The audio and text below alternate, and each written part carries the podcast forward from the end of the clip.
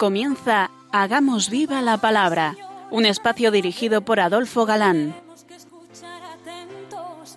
En tu palabra, Jesús, está el mensaje, el del amor, el de andar despiertos. Cuando no tenga sentido la tristeza, en nuestra historia andemos como ciegos. En tu palabra hallaremos la fuerza que nos levante y llene de sosiego.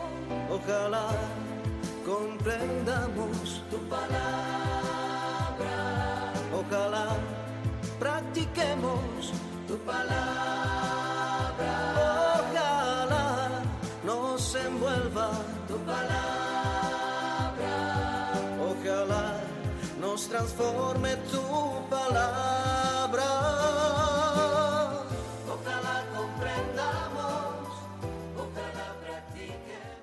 Bienvenidos al programa Hagamos viva la palabra. Estamos ante ustedes Katy González, Adolfo Galán. y María José García. Y es para nosotros un placer estar ante estos micrófonos de nuevo para compartir este tiempo en vuestra compañía, intentando, como dice el título de nuestro programa, hacer vida la revelación contenida en la Biblia, hacer viva la palabra. Bienvenidos a este espacio donde seguimos descubriendo cantidad de doctrina conocida que aparece a través de las cartas de San Pablo. Nos quedamos el último día con esa cortita carta a Filemón, donde Pablo pone sus dotes de persuasión y su caridad de manifiesto. ¿De qué carta se trata ahora, Adolfo?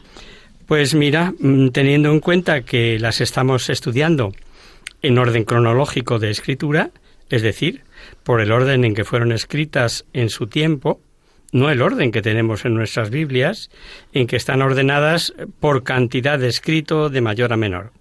Y hemos dicho que era el año 63, más o menos. Pues no puede ser otra cosa que la carta a los filipenses. Desde su cautividad romana, que al igual que la de Colosas y Efesios, junto con Filemón que acabamos de comentar, configuran el bloque de las llamadas cartas de la cautividad, y si os parece, empezamos localizando el lugar. Filipos. Filipos era una ciudad de Macedonia que fue la primera de Europa en recibir el Evangelio. Fue fundada por el padre de Alejandro Magno. Em, es una ciudad, la primera de Europa, que fue evangelizada em, hacia el año 42 y tuvo lugar la batalla que acabó con la República de Roma.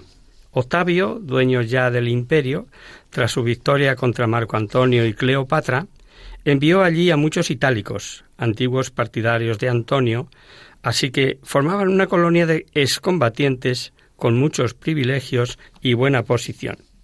Era ciudad libre, con autoridades y moneda propia, lo que bueno es saberlo para tenerlo en cuenta a la hora de la lectura de la carta. Al ser la mayoría gentiles, no tenían ni sinagoga, así que Pablo comenzó a evangelizar junto al agua de un río, donde se, se solían reunir los pocos judíos que había.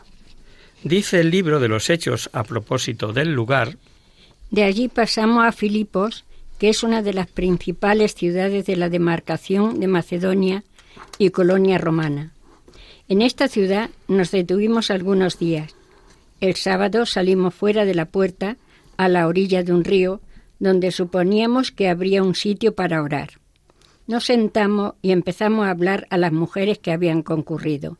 Este río se llama Gangites y en sus aguas bautizó San Pablo a los primeros cristianos de Europa, en esta ciudad de Filipos, claro. Por algunos de los datos de la carta sabemos que Pablo la escribió estando preso y los filipenses, enterados de su situación, enviaron a Epafrodito con socorros y la misión, además de ayudarle, prestándole asistencia. Pero Epafroditos cayó gravemente enfermo, y al enterarse los filipenses se afligieron mucho. Epafrodito salió de la enfermedad y repuesto, Pablo quiso que volviese a Filipos y con él fue la carta portadora del agradecimiento de Pablo. Como ya conocemos a Pablo, no nos extrañará que desahogase su corazón de padre con aquellos sus hijos muy amados. Fue de los únicos que recibió ayuda económica. Se discute a qué prisión se refiere el texto. algunos viendo dificultad en suponer que pueda tratarse de Roma, han querido ver que fue alguna otra prisión que debió padecer en Éfeso, pero como Lucas, gran historiador, nos da buena cuenta de la estancia en Éfeso de Pablo durante casi tres años y nada dice de esa supuesta prisión, parece más acertado, y así opinan la mayoría, que la escribió estando preso en Roma, entre el 61 y el 63. Se dice que al no tener el escrito tema doctrinal es la carta más carta, pues prevalece el agradecimiento de socorro y más bien parece una afectuosa conversación con sus hijos. Pero veremos que en escrito que podemos catalogar como conversación con hijos, van una serie de consejos que le hacen ser una preciosa joya de valor inestimable para vivir en caridad, en humildad y en gozo espiritual. No serán pocos los cristianos que tengan un amor especial a esta carta. Y vamos ya con su lectura. Comienza diciendo Pablo y Timoteo, siervos de Cristo Jesús, a todos los santos en Cristo Jesús, que están en Filipos, con los episcopos y diáconos. Gracias a vosotros y paz de parte de Dios, nuestro Padre y del Señor Jesucristo. Dado el afecto que le profesan los filipenses, veis que no necesita apelar a su condición de apóstol, como tuvo que hacerlo en otras ocasiones, ¿no? Otro dato del saludo es que por primera vez hace mención especial de obispos y diáconos, términos que sí veremos en las cartas llamadas pastorales, que son las de Tito y Timoteo, como algo regularmente establecido en todas las iglesias.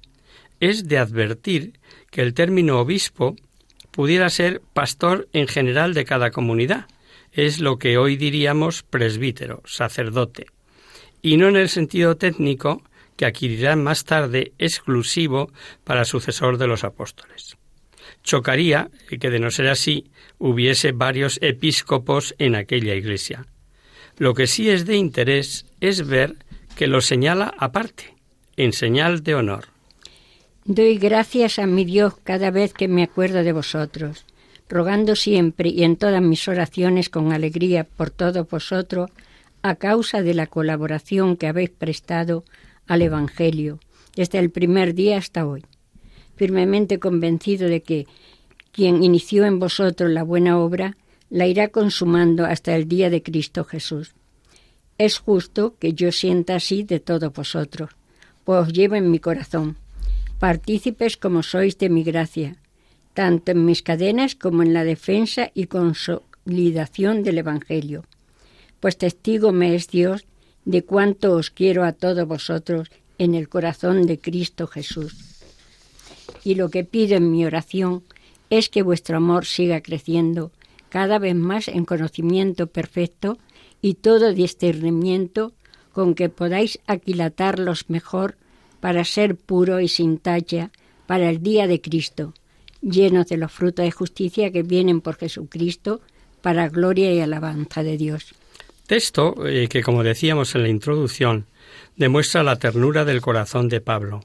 Hasta pone a Dios por testigo, que es como jurar, como sabéis, porque más bien, al decir que les ama en las entrañas de Cristo Jesús, les está hablando de un afecto hacia ellos superior al afecto natural, al afecto humano. Es un efecto sobrenatural, como de corazón unido a Cristo lleno de caridad. Al decir hasta el día de Cristo Jesús, se refiere al glorioso día de su segunda venida. Fijaos que Pablo, conocedor de la fe de los filipenses, fe además centrada en el Evangelio, lo que dice pedir en sus oraciones es que den frutos de justicia, que es como decir frutos de santidad, y todo para gloria de Dios. Y tras el saludo, las noticias que los filipenses esperaban sin duda con más ansia eran las relativas a la situación actual de Pablo. Y son, efectivamente, terminada la parte introductoria con las que comienza la carta. Sin embargo, es digno de notarse que Pablo habla de su situación sólo desde el punto de vista de la difusión del Evangelio, sin aludir para nada a su salud o las condiciones materiales, duras o menos duras, de su estado de prisionero. Cosas todas que a nosotros hoy pues nos hubiera gustado conocer. La enseñanza es transparente. Con razón se ha escrito, comentando este pasaje, que a la pregunta ¿cómo le va un apóstol? debe reaccionar respondiendo ¿cómo le va al Evangelio? Lo mejor es seguir leyendo. Quiero que sepáis, hermanos, que lo que me ha sucedido ha contribuido más bien al progreso del Evangelio, de tal forma que se ha hecho público en todo el pretorio y entre todos los demás, que me hallo en cadenas por Cristo, y la mayor parte de los hermanos, alentados en el Señor por mis cadenas, se muestran más intrépidos, anunciando sin temor la palabra de Dios. Es cierto que algunos predican a Cristo por envidia y rivalidad, pero hay también otros que lo hacen con buena intención, estos por amor, conscientes de que yo estoy puesto para defender el Evangelio, aquellos por rivalidad, no con puras intenciones, creyendo que así hacen más dura mi prisión. Pero al fin y al cabo, ¿qué importa? De cualquier manera que Cristo sea anunciado, y esto me alegra y seguirá alegrándome, pues yo sé que esto servirá para mi salvación, gracias a vuestras oraciones y a la ayuda prestada por el Espíritu de Jesucristo, conforme a lo que aguardo y espero, que en modo alguno seré confundido antes bien, que con plena seguridad, ahora como siempre, Cristo será glorificado en mi cuerpo, por mi vida o por mi muerte. Pablo está preso. Los filipenses, como decíamos, los que más desean es saber de su situación. Y zas, Pablo les dice que su situación ha contribuido al progreso del Evangelio. Ya está. Y no anduvo con remilgos. Se ve que evangelizaba a soldados, autoridades, etc. Y con la manera de llevar su cautiverio, con su ejemplo de llevar las cadenas, daba ánimos para que todos los hermanos evangelizasen. Cualquier parecido con los cristianos de hoy pura coincidencia. Pero no todos los hermanos obraban igual. Nunca faltaron envidiosos, nunca faltarán. Son aquellos que quieren resaltar sus propios valores y buscan una gloria que Pablo no podía tener, dada su situación limitada de cadenas, con lo que suponían añadían tribulación a sus cadenas. Está claro que no conocían bien al apóstol. Mal medían la grandeza de su alma, no falta quienes creen que Pablo se refería a judaizantes. Por unas cosas o por otras, Pablo, dado que no debían predicar errores, más bien fallaban en no tener sana intención, exclama que aunque los procedimientos sean mezquinos, con tal de que Cristo sea dado a conocer, se alegra y se alegrará siempre. Dice después, Cristo será glorificado en mi cuerpo por mi vida y por mi muerte. El que está unido a Cristo por el bautismo y por la Eucaristía se mantiene y crece en esa situación. Pertenece por entero a Cristo. Su vida, alegrías o sufrimientos y hasta la muerte son místicamente los de Cristo. Y añade, Pues para mí la vida es Cristo y la muerte una ganancia. Pero si el vivir en la carne significa para mi trabajo fecundo, no sé qué escoger. Me siento apremiado por las dos partes. Por una parte, deseo partir y estar con Cristo, lo cual ciertamente es como, mucho lo mejor. Mas por otra parte, quedarme en la carne es más necesario para vosotros. Y persuadido de esto, sé que me quedaré y permaneceré con todos vosotros para progreso y gozo de vuestra fe, al fin de que tengáis por mi causa un nuevo motivo de orgullo en Cristo Jesús cuando yo vuelva a estar entre vosotros. El comienzo de este pasaje es eh, para recrearse en lo que era la existencia de Pablo, antes y después de su muerte. Dice, para mí el vivir es Cristo y el morir ganancia. Claro que al estar seguro y amar y desear estar ya con Cristo en el cielo, sea para Pablo ganancia. ¿Sabías que esas palabras son las que fueron esculpidas en torno al sepulcro de Pablo en Roma? ¿Habrá grandeza mayor de alma y grandeza mayor de fe en lo que sigue? Pablo tiene ante sí la vida, con la que puede trabajar para Cristo, evangelizar, ganar almas, y la muerte, la muerte supone entrar con Cristo en el gozo del Señor. Y no sabe qué elegir, dice, amor a Cristo físico y amor a Cristo místico. Sin duda este texto destroza esa teoría de algunos sobre que el alma cuando muere queda como dormida en espera de la resurrección del cuerpo. Aquí vemos con toda claridad que Pablo da por indiscutible que apenas muera estará con Cristo. De lo contrario, preferiría sin duda seguir evangelizando. Tan es inmediato el gozar de las almas que lo han merecido sin esperar la resurrección de los cuerpos, que Jesús, al buen ladrón, le prometió estar en el paraíso, o sea, gozar del cielo ese mismo día. Y sigue diciendo que lo que importa es llevar una vida digna, incluso que el morir por Cristo es una ganancia. Hacemos ahora una breve pausa si os parece.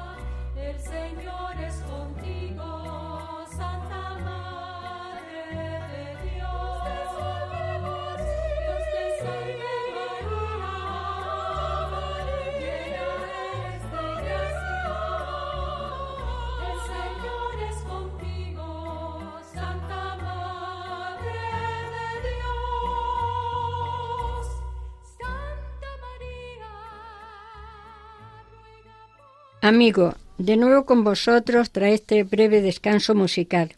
Os recordamos, querido oyente, que sintonizáis el programa Hagamos Viva la Palabra.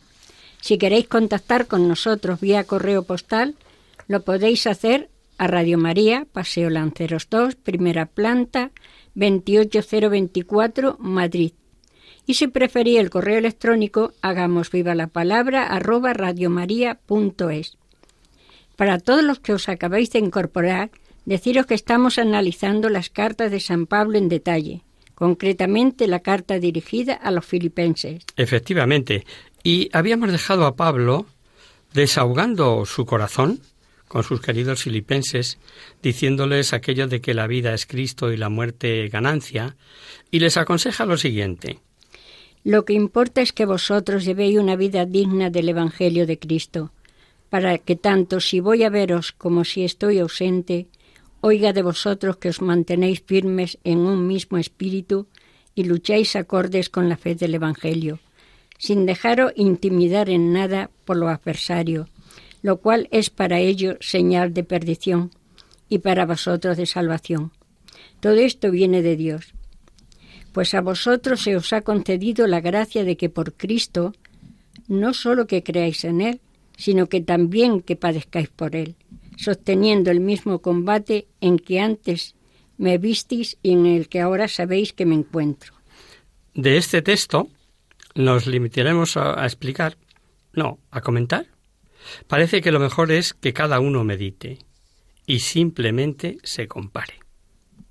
Es uno de los textos que nos revela cómo Pablo vive la verdad del cuerpo místico y profundiza en cuanto vimos en la primera carta a los Corintios, llegando a decir que el padecer por Cristo es una gracia, un don, una concesión. ¿Es que Pablo ni sufre ni padece? es que sabe que todo padecimiento, todo sufrimiento, toda pena puede ser beneficio para el cuerpo místico de Cristo. Y con esto llegamos al capítulo segundo, donde nos vamos a encontrar con ese superconocido himno cristológico como argumento para hablar de la humildad. Así pues, os conjuro en virtud de toda exhortación en Cristo, de toda persuasión de amor, de toda comunión en el Espíritu, de toda entrañable compasión, que colméis mi alegría, siendo todos del mismo sentir, con un mismo amor, un mismo espíritu, unos mismos sentimientos. Nada hagáis por rivalidad ni por vanagloria, sino con humildad, considerando cada cual a los demás como superiores a sí mismo, buscando cada cual no su propio interés, sino el de los demás. Tened entre vosotros los mismos sentimientos que Cristo, el cual, siendo de condición divina, no retuvo ávidamente el ser igual a Dios, sino que se despojó de sí mismo tomando condición de siervo, haciéndose semejante a los hombres y apareciendo en su porte como hombre, y se humilló a sí mismo, obedeciendo hasta la muerte y muerte de cruz. Por lo cual Dios le exaltó y le otorgó el nombre que está sobre todo nombre, para que al nombre de Jesús toda rodilla se doble, en los cielos, en la tierra y en los abismos, y toda lengua, confiese que Cristo Jesús es Señor para gloria de Dios Padre. Es una vibrante llamada a la unidad en la humildad. Y vale para todo cristiano. Pero no olvidemos que entre los filipenses muchos habían sido soldados con tendencia a no humillarse por nada y no dados a considerar a todos los demás como superiores a sí mismos, que es una de las cosas que les pide Pablo. Si tendrá para Pablo valor la unidad, que repite tengan el mismo sentir, el mismo amor, el mismo espíritu, los mismos sentimientos. No hagan nada por vanagloria, ni por rivalidad, sin buscar su propio interés. Y al ponerse como ejemplo a Cristo, nos deja una explicación valiosísima de la divinidad de Cristo. El versículo 6, leído literalmente, es Cristo Jesús, quien, existiendo en forma de Dios, no cabe duda de que se refiere a la condición de Cristo antes de hacerse hombre. Y como en todo lo referente a Dios, los humanos no podemos expresar con claridad nada referente a la esencia de ahí, de, Dios, perdón. De ahí que muchos padres y teólogos hayan eh, considerado el término forma como equivalente a sustancia o naturaleza, divina, obviamente. Los profesores de Salamanca, comentando este versículo, dicen, en efecto, el término forma respecto de Dios es necesariamente metafórico. San Pablo habría usado esa expresión porque quería hacer resaltar la gloria radiante del Hijo de Dios antes de la encarnación, en contraste con la forma de siervo que tomó en su vida de verbo hecho carne. Jesucristo, siendo Dios y por lo tanto teniendo derecho a honores de Dios, honores que habría podido exigir incluso en su existencia humana después de la encarnación, renunció a ello y tomó una naturaleza tan, tan realmente humana que tenía las mismas debilidades y miserias propias de la naturaleza humana. Y por si fuera poco, se sometió a una muerte ignominiosa, como fue la muerte de cruz. Y para ello tuvo que anonadarse, despojarse, tomar la forma de siervo. En teología, a esta acción de anonadamiento se le da un nombre, kenosis. A esta humillación sigue la exaltación del Padre, dándole el nombre sobre todo nombre, y sentado a la derecha del Padre, de modo que toda lengua confiese que Jesucristo es Señor para gloria de Dios Padre. El versículo 10 nos ha dicho toda rodilla se doble. Lo hemos oído, ¿verdad? Pues bien, si algunas de las pías monjitas que, que no se arrodillan ni cuando el sacerdote expone el consagrar el cuerpo de Cristo para ser adorado, y algún que otro listo no lo permite, lo comentaremos. Porque algunos, como si nuestras posturas ante Dios tuvieran que guardar un humano protocolo de más o menos dignidad a su juicio, nos quisieran reprochar el ponernos de rodillas en el momento de la consagración, alegando que el hombre no debe ponerse de rodillas, sino que la postura digna es de pie. Hablamos de ciertos hechos vividos, y no a mucho. Recordemos el texto. Para que al nombre de Jesús se doble toda rodilla en los cielos, en la tierra y en los abismos. Como podéis suponer, queridos oyentes, no es nuestra intención polemizar, y desde luego ya sabéis que no es nuestra costumbre. Mas, como estamos obligados a suponer buena intención, podemos imaginar que esas y esos dignísimos cristianos no estén ni en los cielos, ni en la tierra, ni en los abismos, o sea, en Babia. Si un día, al momento de consagrar el sacerdote, Jesucristo se dejase ver, no con más gloria que la que se dejó ver en el tabor, ya veríamos si no caían de rodillas. Hay que tener los criterios claros. Si tú no puedes arrodillarte, quédate de pie dignamente delante del Señor, pero reconociendo que Él es el Señor y tú eres tú. El criterio, el criterio, perdón, hemos de tenerlo claro. Es que hablamos de dignidad humana en relación a Dios o con Dios u otras cosas, sino dignidad de Dios, en primer término, y en consecuencia, cuál debe ser mi postura como criatura humana. Y ahí sí que no habrá error, pues poco importa la postura en ese caso.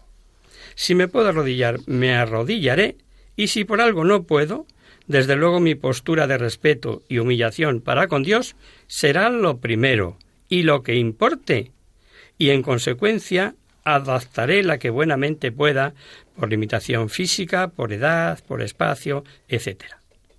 Y como eso mismo dijo Isaías, refiriéndose a Yahvé en otro texto, de que el Padre y el Hijo son un mismo Dios, Yo juro por mi nombre de mi boca sale palabra verdadera y no será vana, que ante mí se doblará toda rodilla y toda lengua jurará diciendo, solo en Yahvé hay victoria y fuerza. Ante mí se doble toda rodilla, como vemos exactamente igual en un caso que en otro, o que es lo mismo, igual para Yahvé que para Jesucristo. Seguimos en este segundo capítulo y ahora Pablo exhorta a los filipenses a trabajar con perseverancia en la propia santificación. Ojo a esto. Así pues, queridos míos, de la misma manera que habéis obedecido siempre, no solo cuando estaba presente, sino mucho más ahora que estoy ausente, trabajad con temor y temblor por vuestra salvación, pues Dios es quien obra en vosotros el querer y el obrar, como bien le parece. Hacedlo todo sin murmuraciones ni discusiones, para que seáis irreprochables e inocentes, hijos de Dios sin tacha en medio de una generación tortuosa y perversa, en medio de la cual brilláis como antorchas en el mundo, presentándole la palabra de vida para orgullo mío en el día de Cristo, ya que no habré corregido ni me habré fatigado en vano. Y en cuanto mi sangre fuere derramada como libación sobre el sacrificio y la ofrenda de vuestra fe, me alegraría y congratularía con vosotros. De igual manera también vosotros, alegraos y congratulaos conmigo. Por supuesto. Trabajar con temor y temblor. No quiere decir que lo hagan con miedo, ni angustia de ánimo.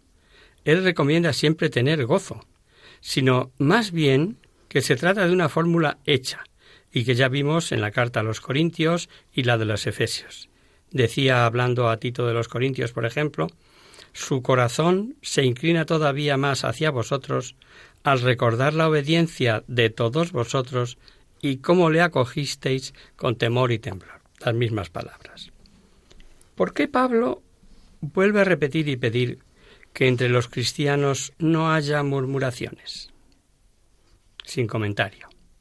Solo recordad que la murmuración es decir verdades innecesariamente y que hacen daño, claro. Tal vez a la honra de alguien. Y sabemos, queridos oyentes, que eso es robar cuando se roba la honra y que es preciso restituir. Y ser irreprensibles y sencillos supone llevar una conducta que nadie pueda tachar de maldad, y esto a pesar de tener que llevar esa conducta en medio de un mundo malo y perverso. La palabra de vida es el mensaje evangélico.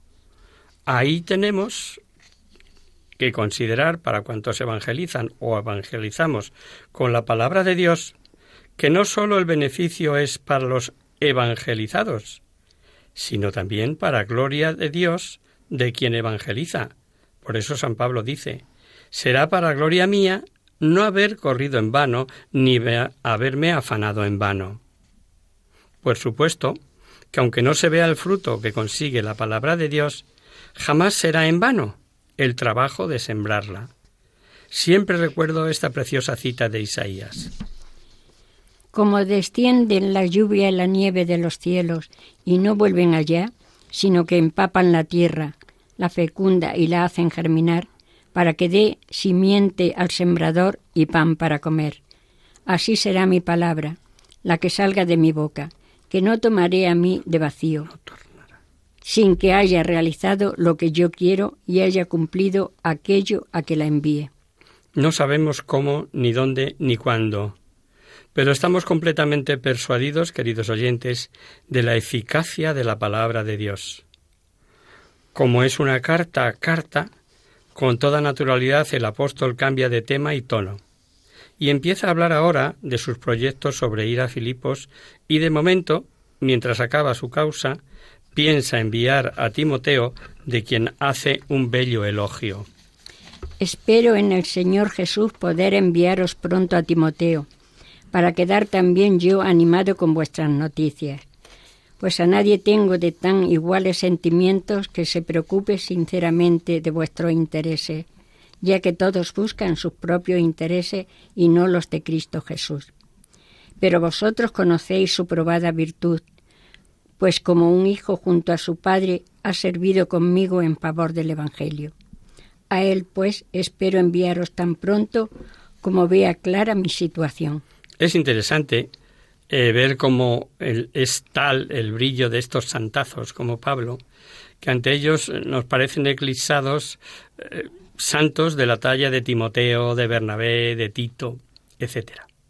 En este caso, tal vez, para resaltar más a Timoteo, vuelve a decirnos que no todos los colaboradores tienen pureza de intención y buscan sus intereses.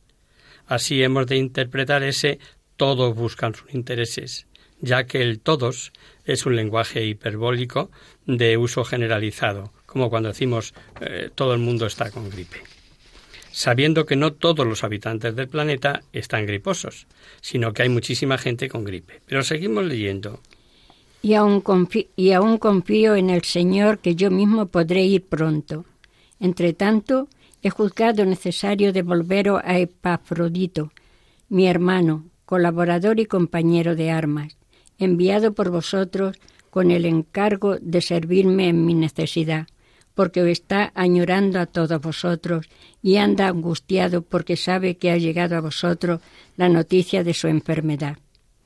Es cierto que estuvo enfermo y a punto de morir, pero Dios se compadeció de él, y no solo de él, sino también de mí, para que no tuviese yo tristeza sobre tristeza. Así pues me apresuro a enviarle para que viéndole de nuevo os llenéis de alegría y yo pueda aliviado en mi, tristeza, en mi tristeza. Perdón. Recibidle pues en el Señor con toda alegría y tened en estima a los hombres como Él, ya que por la obra de Cristo ha estado a punto de morir, arriesgando su vida para supliros en el servicio que no podáis prestarme vosotros mismos. Ya explicamos que el portador del socorro que enviaron los filipenses a Pablo, eh, sufrió grave enfermedad y ocasionó gran tribulación en la iglesia de Filipos. Ahora Pablo, ya sanado Epafrodito, lo envía. Y aquí lo vamos a dejar si os parece. Retomaremos la explicación del próximo día de esta carta en este punto.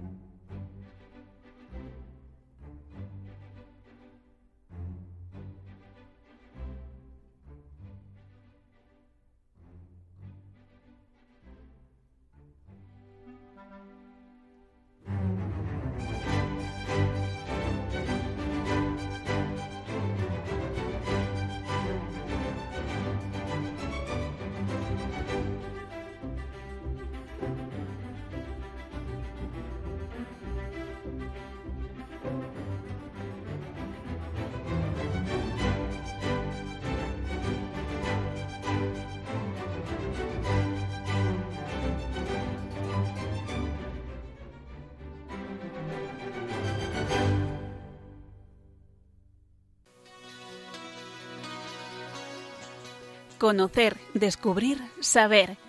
En Hagamos Viva la Palabra. Comenzamos nuestro espacio de conocer, descubrir, saber. Y vamos a contestar a un oyente que escribe desde Barcelona. Dice lo siguiente. Hola amigos, escucho el programa y me gusta tanto la explicación sencilla del tema bíblico como las respuestas que dais a las preguntas de los oyentes y mira tú por dónde, la que pregunta ahora soy yo. Soy Roset y os escribo desde Barcelona. En mi trabajo, la pasada semana, un compañero decía que eso de la fe es un camelo de los curas y que se puede vivir sin fe. Yo traté de rebatirle, pero me faltan argumentos. ¿Podíais darme alguna idea acerca del tema que pueda ayudarme?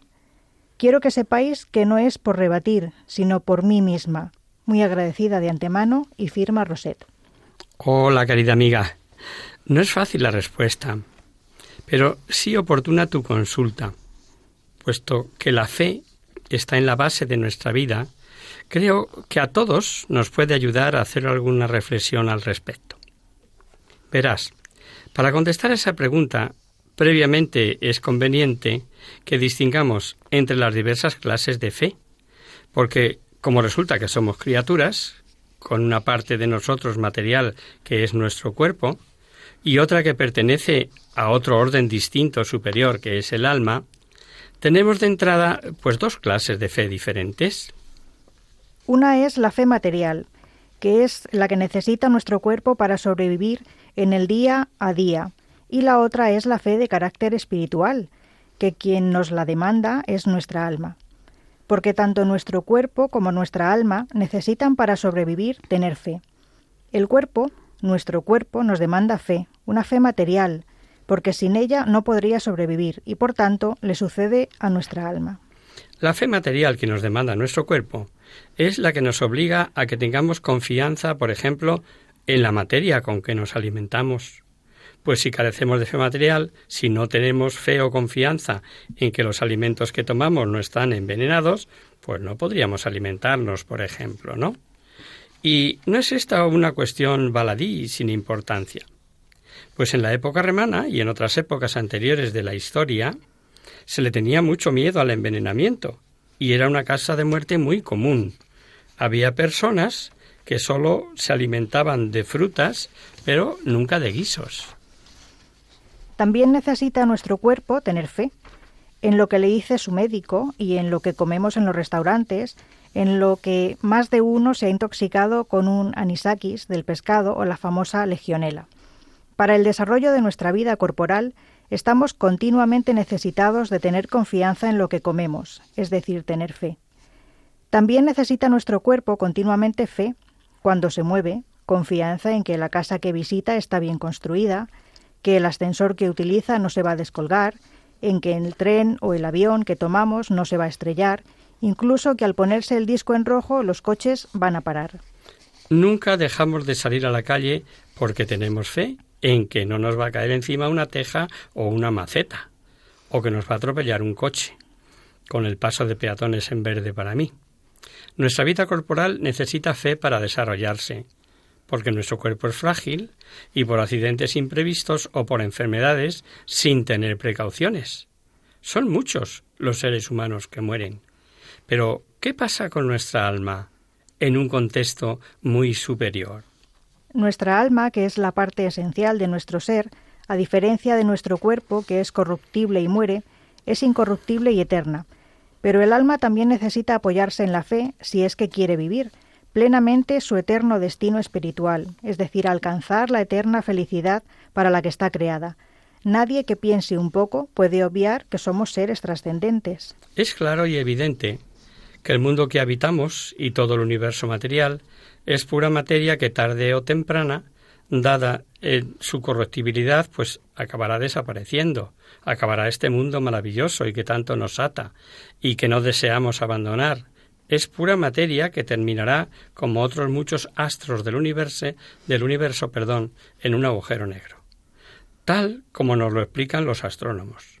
Lo único que existe no ya en este mundo, sino en el universo, perteneciente al orden del espíritu y a la materia de la y no de la materia, son nuestras almas. Y esto se corrobora resumidamente desde la antropología, que desde un punto de vista laico podemos decir que el universo existe porque existe el hombre, pero desde un punto de vista de un creyente podemos comprender que el Señor, cuando nos creó, nos hizo no solo reyes y señores de la tierra, sino de la plenitud del universo. La muerte de un alma no es desde luego una muerte física, sino una muerte espiritual, en cuanto fracasa en conseguir su eterno objetivo, que es el de retornar a su Creador. Y esto lo hace cuando no es capaz de aceptar el amor que le ofrece su Creador y se aleja de quien es su bien y su todo. San Juan en el Evangelio nos dice El que cree en el Hijo tiene vida eterna. La fe que necesita el alma para no morir es tener confianza en la existencia de Dios Trinitario, creer que Él nos creó y creer en el resto de verdades reveladas que a lo largo de los siglos el hombre ha recibido de su Creador.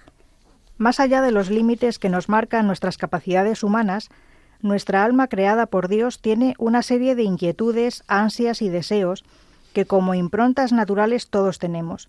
Todo hombre tiene pendiente de respuesta una serie de preguntas trascendentes, que sin la ayuda de la luz divina no encontrará nunca las respuestas. Esto es lo que dicen los curas y no es precisamente ningún camelo. Juan Pablo II en su encíclica Veritatis Splendor, nos dice qué principios son necesarios para el discernimiento de lo que es contrario a la doctrina sana. Dice él. Por otra parte, son elementos de los cuales depende la respuesta a los enigmas recónditos de la condición de humana que hoy, como ayer, conmueven íntimamente los corazones. ¿Qué es el hombre? ¿Cuál es el sentido y el fin de nuestra vida? ¿Qué es el bien y qué es el pecado? ¿Cuál es el origen y el fin del dolor? ¿Cuál es el camino para conseguir la verdadera felicidad? ¿Qué es la muerte, el juicio y la retribución después de la muerte? ¿Cuál es, finalmente, ese misterio último e inefable que abarca nuestra existencia del que procedemos y hacia el que nos dirigimos? Nuestra alma necesita la fe para conocer las respuestas a estas preguntas, y si la persona no atiende las necesidades de su alma, es él mismo el que se condena a una muerte espiritual. Nuestra alma, al igual que nuestro cuerpo, necesita nutrientes para llegar a un desarrollo adulto, pero vivimos en un mundo en el que existe una gran mayoría de personas con su cuerpo desarrollado y con un alma incipiente, anémica, desnutrida, incapaz de comprender ni entender nada de nada. Ya que el mundo del espíritu nada se entiende ni se comprende si uno carece del don de la luz divina, y esta gracia no se adquiere así como así, no se compra en ningún sitio. Dios la regala, fíjate. No se la niega a nadie, sus dones ni sus gracias, pero desgraciadamente ni se valoran ni se utilizan. Y lo que es peor, se suele echar la culpa de nuestro desapego y desprecio por sus dones justo a quien nos los ha regalado. ¿Recurrimos a la escritura? ¿A la palabra revelada? Para la salvación de nuestra alma es imprescindible tener fe. Y si no nos preocupamos de nutrir el desarrollo de nuestra alma, es imposible adquirir una fe robusta. Nos dice San Pablo que en esta vida lo que uno siembre, eso cosechará. El que siembra para la carne, de ella cosechará corrupción.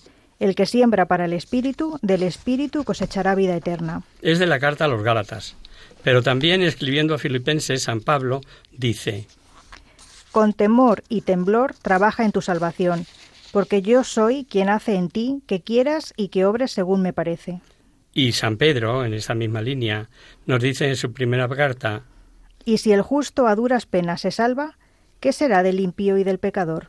y más de San Pablo, nos dice de la, de la carta a Timoteo. No tienen que temer ser condenados los que están unidos a Cristo y no viven según los deseos de la carne. Y también verdaderas sus palabras, si padecemos con Él, también con Él viviremos. Y si sufrimos con Él, reinaremos con Él. Si le negamos, también Él nos negará. Si fuéramos infieles, Él permanecerá fiel, porque no puede negarse a sí mismo. Él siempre es fiel y siempre nos espera. Esperamos, querida Rosette, que estas pequeñas reflexiones, más que comentarios, pensamientos en voz alta, te sirvan de algún modo y, como siempre decimos, no dudes en volver a escribirnos si te parece oportuno. Y hasta aquí, queridos amigos, el programa de hoy. Os dejamos con nuestra sintonía y os recordamos que si queréis dirigiros al programa para cualquier duda, aclaración o sugerencia, participando en el espacio de conocer, descubrir, saber, estamos a vuestra total disposición y encantados de atenderos en la siguiente dirección. Radio María, Paseo Lanceros número 2, primera planta, 28024 de Madrid. O bien, si lo preferís, al correo electrónico hagamos viva la palabra arroba radiomaria.es. Os hemos acompañado esta tarde en emisión Adolfo Galán, Katy González y María José García. El próximo miércoles, como sabéis, está el programa del Padre Rubén Inocencio, que alterna con nosotros quien guarda mi palabra. Por tanto, nosotros nos encontramos de nuevo dentro de 15 días, si Dios quiere. Con un programa en el que veremos cómo se despide de sus queridos filipenses con un sinfín de recomendaciones útiles para todos, dando gracia a esa iglesia y comenzaremos a ver las, las cartas pastorales, la primera a Timoteo, que fue el primer obispo de Éfeso, nombrado por el propio Pablo. Hasta el próximo día, amigos. Hasta dentro de 15 días. Nos vemos la próxima emisión.